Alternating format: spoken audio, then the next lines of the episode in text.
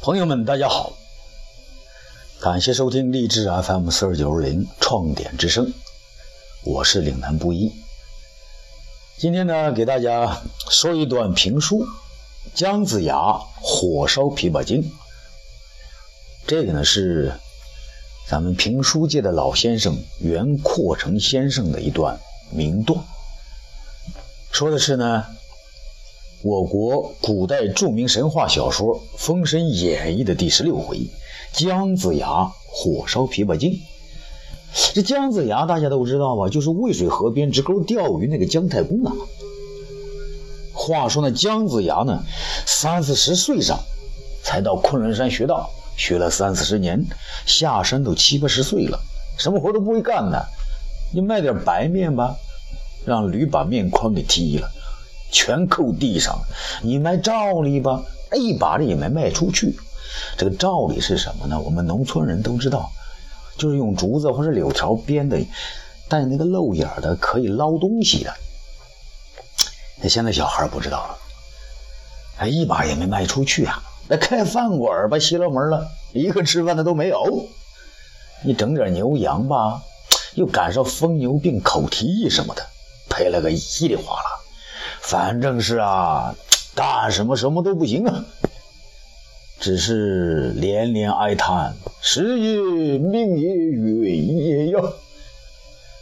他好朋友呢，有一个叫宋义人的，见他整天唉声叹气的，就给他出主意了，说：“那您不是在昆仑山学了道了吗？干脆呀，您呐算卦去得了。”子牙一想，对呀，我怎么就没想到呢？真是当局者迷，旁观者清啊！好，这就去算卦。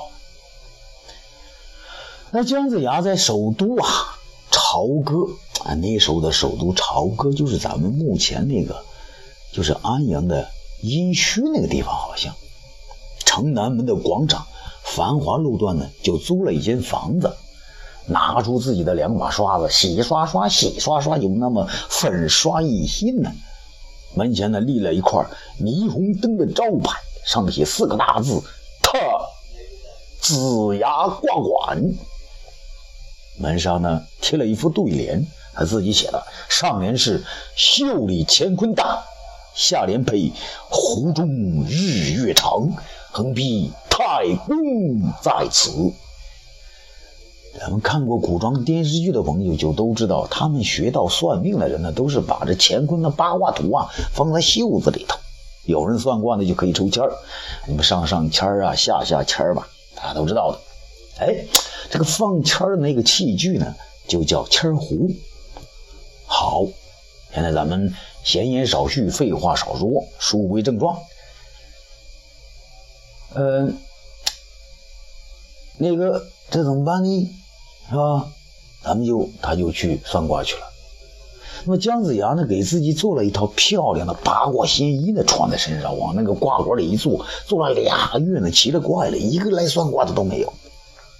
人们呢，都从这个卦馆门口呢往里看，还一边看还一边议论，说：“哎呦，我说哥哥兄弟啊，这老头啊不卖照例了，不卖了，改开卦馆了。”哎呀，那是这样，可千万别找他算卦呀！为什么呀？这老头啊，干什么都不行。你要算的话，非给你带来厄运不可呀！你还算？我可不算。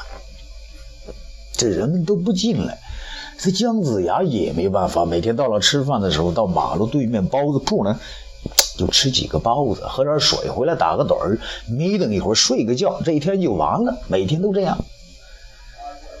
单说这一天呢，还没吃到吃包子的时候呢，只见从这个天空当中东南角啊，就飞来了一片云呐。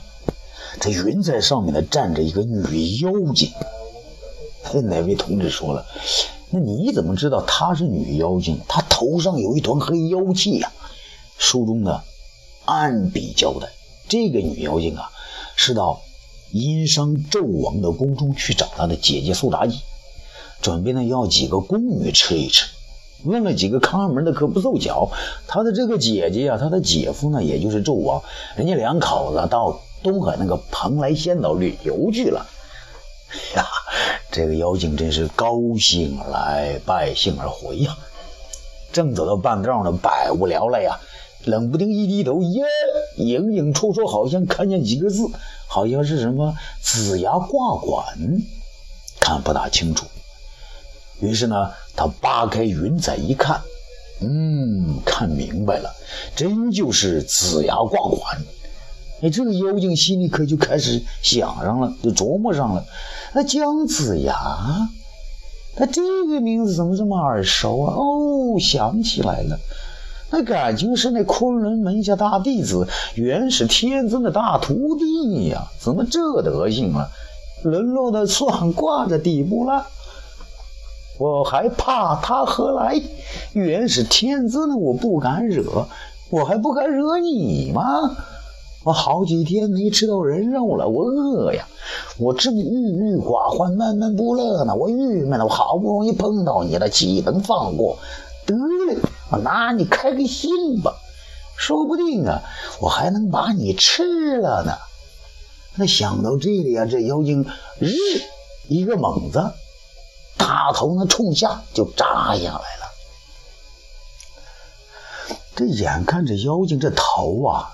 就要撞到地上了，啪！一个鲤鱼打挺，鸽子翻身，大头朝上，尘埃落定。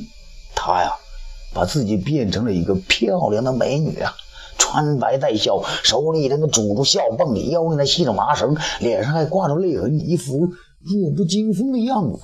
三寸金莲，风摆荷叶，一步三摇，他就进了这挂馆了。欲知后事如何？且听下回分解。